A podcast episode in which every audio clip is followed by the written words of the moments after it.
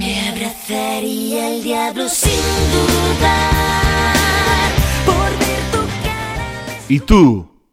¿Abrazarías al diablo sin dudar? Bueno, bueno, bueno, bueno, bueno, bueno, bueno, madre, madre del amor hermoso. A ver, ¿qué sucede aquí? En primer lugar, tengo tres quejas. La primera de Cristian en un comentario de YouTube, diciéndome que dónde está el chiste del episodio de ayer. No pasa nada, hoy meto dos, hoy meto dos para compensar. Eh, la segunda queja de Trabada, o sea, le dedico con todo mi cariño el episodio de ayer y, dice que no es tan mayor. Me escribe para decirme, oye Adrián, yo no sé qué edad piensas que tengo, pero, pero yo no soy tan viejo. Pero si era una broma, cuando dije que tú ya estabas cuando se inventó el fuego, era una especie de exageración, ¿vale? Una hipérbole poética en la cual lo que quería decir es que tú eres tan sabio que cuando llega, digamos, el sector forestal, el sector eh, en el que tanto tiempo te has formado y te dedicas a él, pues tú ya estabas, tú ya estabas de antes. Pero yo sé que si tú y yo vamos por ahí, la gente pregunta dónde están nuestros padres que nos han dejado solos, ¿vale? Y vamos a la discoteca y piden el DNI. Vale, o sea, tampoco te exageres, es eh, tanto trabada que tienes una hija de mi edad, o sea, que, que tan jovenzuelo, no, no eres tan jovenzuelo. Y en tercer lugar, pues la tercera queja era sobre el hecho de poner la oreja de Van Gogh. Mira, personas, cualquiera que le haya pasado por la cabeza esto, la oreja de Van Gogh es historia de España, ¿vale? La oreja de Van es- No, antes de decir nada, os voy a dedicar esta canción que no es de la oreja de Van Gogh, os la voy a dedicar ahora a vosotros.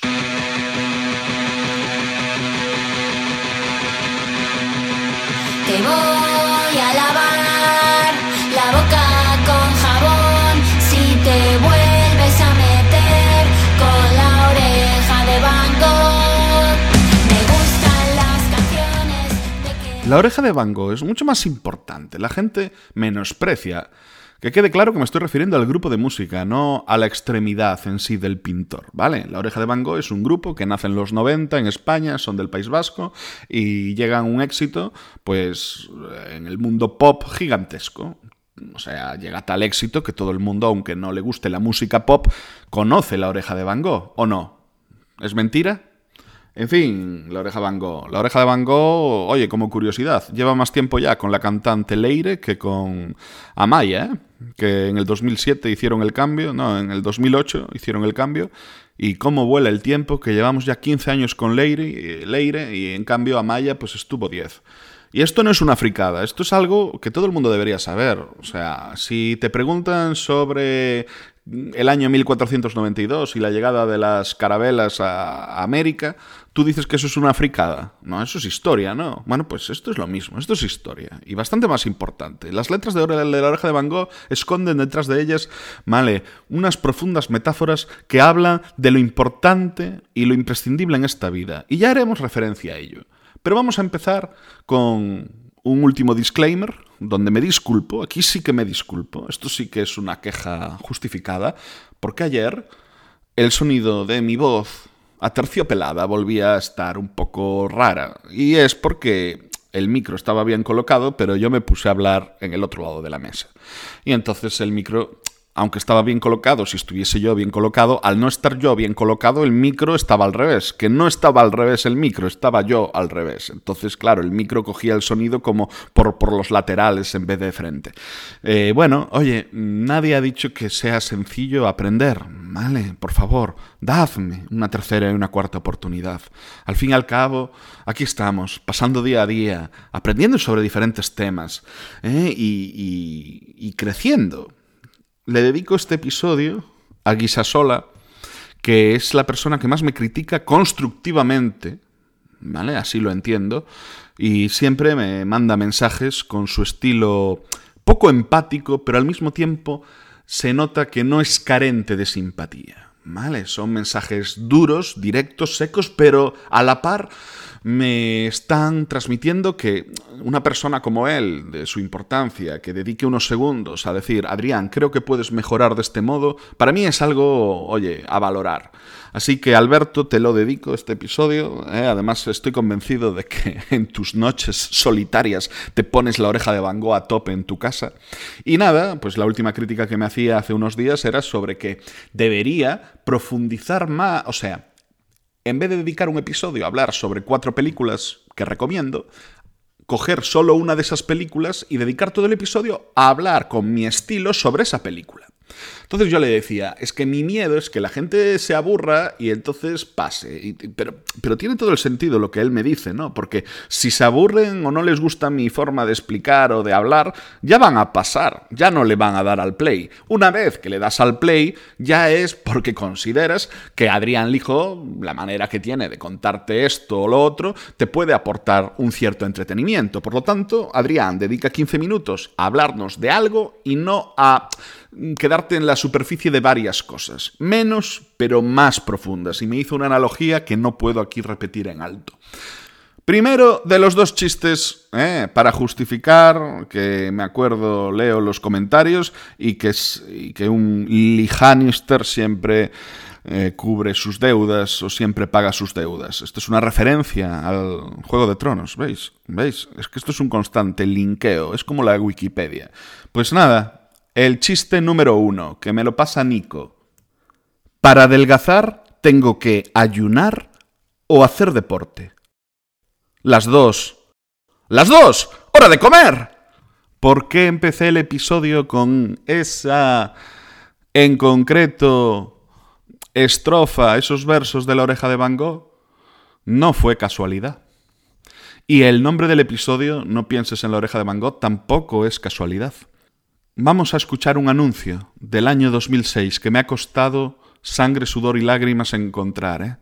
Ay, lo que he tenido que... Nah, es broma. Entré en YouTube, puse 2006, anuncio, tal, y, ya lo encontré. Vamos a escucharlo, ¿vale? Va a sonar esa... Por cierto, eh, YouTube, yo voy a poner las canciones de la oreja de Van Gogh que me dé la gana. A mí esos mensajes amenazantes de tu podcast se ha bloqueado en varios países. Dime qué países, por lo menos. En España se puede ver, se puede escuchar. ¿Qué países? ¿Por qué no me dices en cuáles? Es como, uy, uy, uy, uy, uy, eh, que me estoy enfadando. A ver, ¿en qué países está bloqueado? Porque igual mis fans de Kazajistán ahora mismo no pueden escuchar el podcast por culpa de que me habéis bloqueado el episodio por poner canciones de la oreja de mango que tienen derechos de autor. ¿Qué países? Timor Oriental. ¿Conocéis Timor Oriental? Existe de verdad. Pero en cambio no existe Timor Occidental. ¿Vale? Eso está mal. Es como Carolina del Norte, Carolina del Sur, que solo hubiese del norte. Entonces, ¿en qué te diferencias?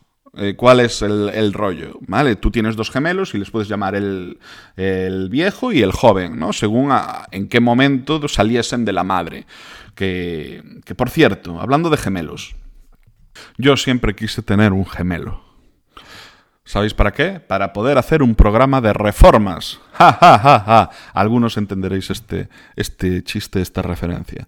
Y nada, y personas que no son gemelas, pero que sí viven en pareja Mirad, hay dos parejas a las que quiero mucho que me habéis comentado que escucháis el podcast cuando estáis pues, en el coche o incluso me habéis dicho que cuando os vais a dormir ponéis el podcast en, la cama. Bueno, eh, sin entrar al estudio psicológico de por qué hacéis esto, eso solo me cuenta como una reproducción. ¿eh? O sea, sois dos y solo me contáis como uno, que lo sepáis. Mm, es trampa, ¿vale? Eh, me he desviado un montón. Vamos a volver al punto de la oreja de Van Gogh y vamos a escuchar el anuncio al que hacía referencia. Quédate en el rincón hasta que dejes de pensar en un oso blanco, dijo Tolstoy a su hermano. Parecía fácil obedecer. Pero el joven León Tolstoy pasó horas en el rincón pensando sin parar en osos blancos. Así que mejor no mires el coche rojo que viene a continuación. Nuevo vida. Ya estás perdido. Autoemoción. Ay, efectivamente. Efectivamente, seguro que os suena. Es tan maravilloso este efecto, no pienses en... ¿Os habéis dado cuenta cuánto se utiliza en publicidad? el no pienses en. Aquí tengo que recomendar un libro que siempre recomendaba Santiago Martínez, que además utilizaba mucho el efecto de no pienses en un elefante ¿no? en sus formaciones para, hablar del asunto, que es No pienses en un elefante, de George Lakoff. Mm, si os gusta la comunicación política y la política americana, no pienses en un elefante. Pero, ¿de qué va esto? Pues va de que precisamente no pienses en algo te obliga a pensar en eso. ¿Cómo es el cerebro humano? No pienses en el color rojo. ¿Qué estáis haciendo? ¿Ignorarme? No pienses en el mayor error de tu vida. Menudo bajón, ¿eh? Madre mía. Te ibas a poner a escuchar el hijo Cast tan tranquilo y ahora estás pensando... Pero si te he dicho que no pensases en eso. Ay, el cerebro. No pienses en un oso blanco, ¿no? Y no pienses en el coche rojo que viene a continuación. La oreja Van es así. Aunque no quieras pensar en ella, piensas en la oreja de Van Gogh. Y la pregunta del inicio es brutal porque, oye, tú, ¿para qué o por qué llegarías a abrazar al diablo sin dudar? ¿Te lo has planteado? Este verano, pasado, iba con una amiga mía en coche y sonó la siguiente canción.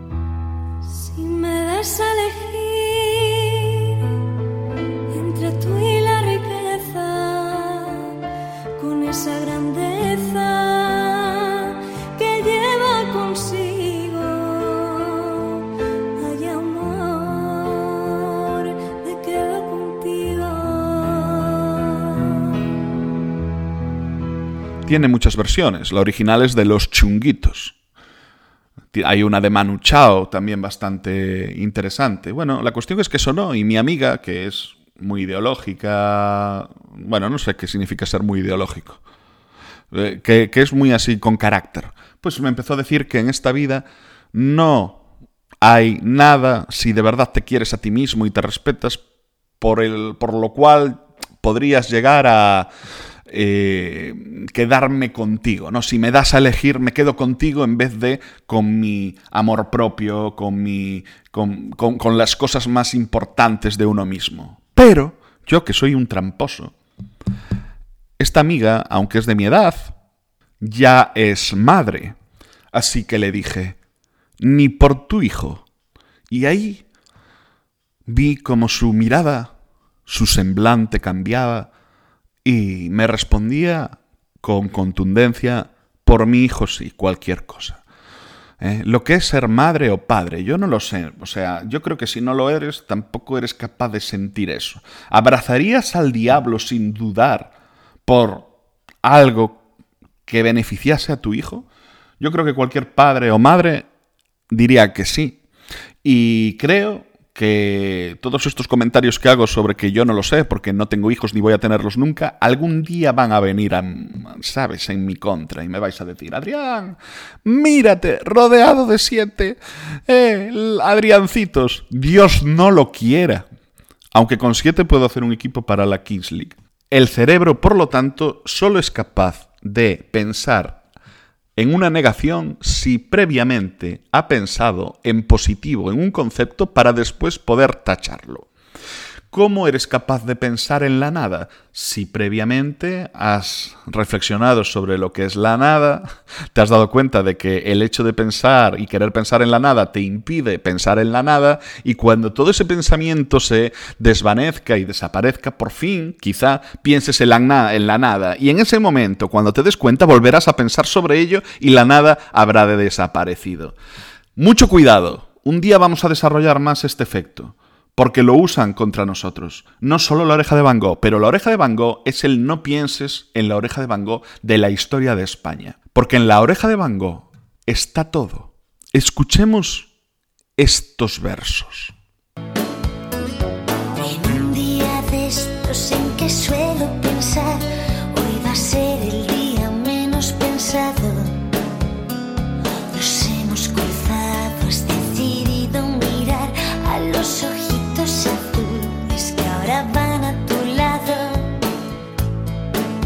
En un día de estos en que suelo pensar, hoy va a ser el día menos pensado.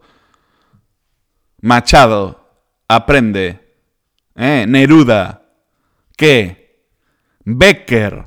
Gustavo Adolfo Becker. ¿Cómo te quedas? En un día de estos en que suelo pensar, hoy va a ser el día menos pensado. ¿No es acaso la síntesis perfecta a todo lo hablado hasta ahora en este podcast?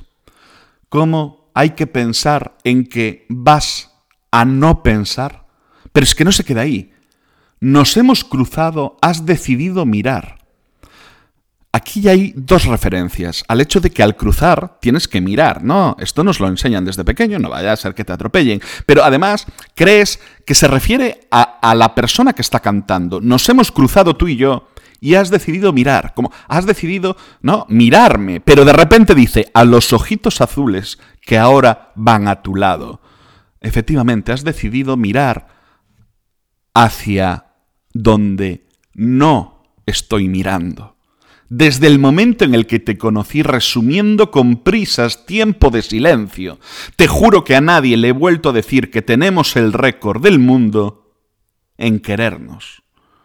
Y así me siento hacia vosotros, queridos oyentes. No sé si es el récord del mundo, porque como dice la oreja de Van Gogh, hay que madurar. En el fondo, las canciones de la oreja de Van Gogh hablan del proceso de maduración del ser humano como yo con el festival. El, episodio del festival de la semana pasada es el más escuchado. ¿Os gusta? Eh, el borbo. Como se titula Soy viejo y no sé qué de los festivales de música, habéis ido todos. Y el anterior es el de la televisión tradicional, el 14, que por cierto, Zoel, has dejado un, un TFG ¿eh? en el comentario de YouTube, que te lo voy a contestar, créeme, ¿vale? Voy a reflexionar sobre él, tengo que investigar un poco y te lo contestaré. Si queréis leer el comentario de Zoel, id a YouTube al episodio 14 del podcast. Pero eso, de esto va la vida. Lo decía ayer con los cambios, lo diría hace una semana cuando me doy cuenta de que ya no estoy para festivales de música, y este propio podcast es, es eso, es el resultado, la consecuencia de la maduración. Pensad en una canción que no es de Amaya, la talentosa, sino de Leire, la constante. Vale, yo soy como un juglar que en la Edad Media no solo hacía canciones, cantaba eh, poesía, sino que ponía adjetivos a las cosas. Amaya Montero en La oreja de Van Gogh es muy talentosa, pero se te tomaba un poco de, digamos, alcohol con Xanax antes de salir a recoger el premio de los 40 principales. En cambio, Leire es quizá menos brillante, pero su voz es preciosa y es constante, y eso va a hacer que ese grupo siga existiendo y vaya a seguir existiendo para beneficio de todos. Porque recordad, La oreja de Van Gogh es historia de la toda una generación, ¿no? dos, incluso tres generaciones. ¿Y qué decía la oreja de Van Gogh? Pues en la canción Durante una mirada decía que... Cuando crecí me marché del barrio y apenas bajo ya por Madrid. A cambio vivo sin sobresaltos con un hombre bueno que conocí en todas las fotos me verás sonreír. La juventud se me fue pasando y me rendí ante la sensatez. Vendí mi piano, compré un buen traje y cada domingo salgo a correr. Podría decirse que todo va bien. Cuando crecí me marché del barrio Apenas bajo por Madrid, a cambio vivo, sin sobresaltos, con un hombre bueno que conocí. En todas las fotos me verás sonreír. ¿Cuál es el barrio? Quizá el barrio sea mis trabajos previos. Y bajar por Madrid más allá de la literalidad de que, estoy viviendo en Madrid, pues quizás sea una referencia al hecho de, de, ir al parque a hacer botellón con los colegas de toda la vida, pero a cambio vives más estable, más constante, con un hombre bueno que conocí, que soy yo mismo, mi, mi mejor versión, y en todas las fotos me verás sonreír en esa especie de ilusión en la que vivimos, en las redes sociales, en las cuales sea más o menos cierto sea una falsedad o sea fruto de llegar a un punto de resignación, te das cuenta de que entre las opciones existentes, ¿por qué no sonreír? La juventud se me fue pasando y me rendí ante la sensatez como excluyente. El hecho de la juventud y la sensatez. Vendí mi piano, compré un buen traje y cada domingo salgo a correr. No, no voy a salir a correr cada domingo nunca en mi puta vida. Podría decirse que todo va bien.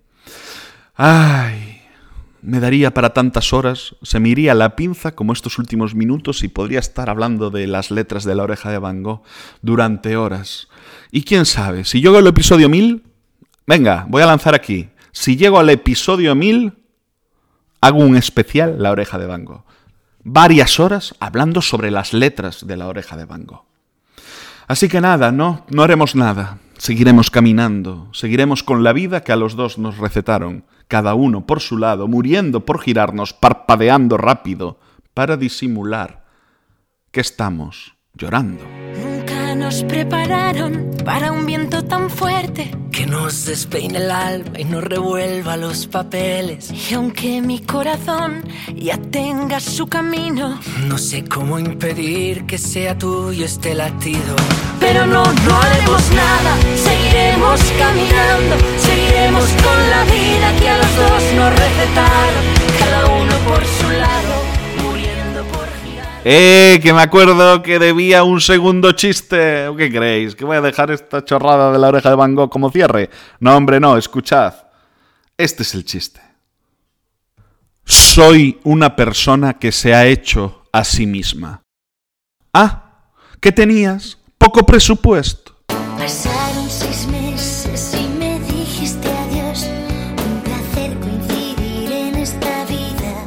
Venga, YouTube, te he puesto tantas canciones en este episodio que me puedes bloquear hasta en Burkina Faso. Suerte.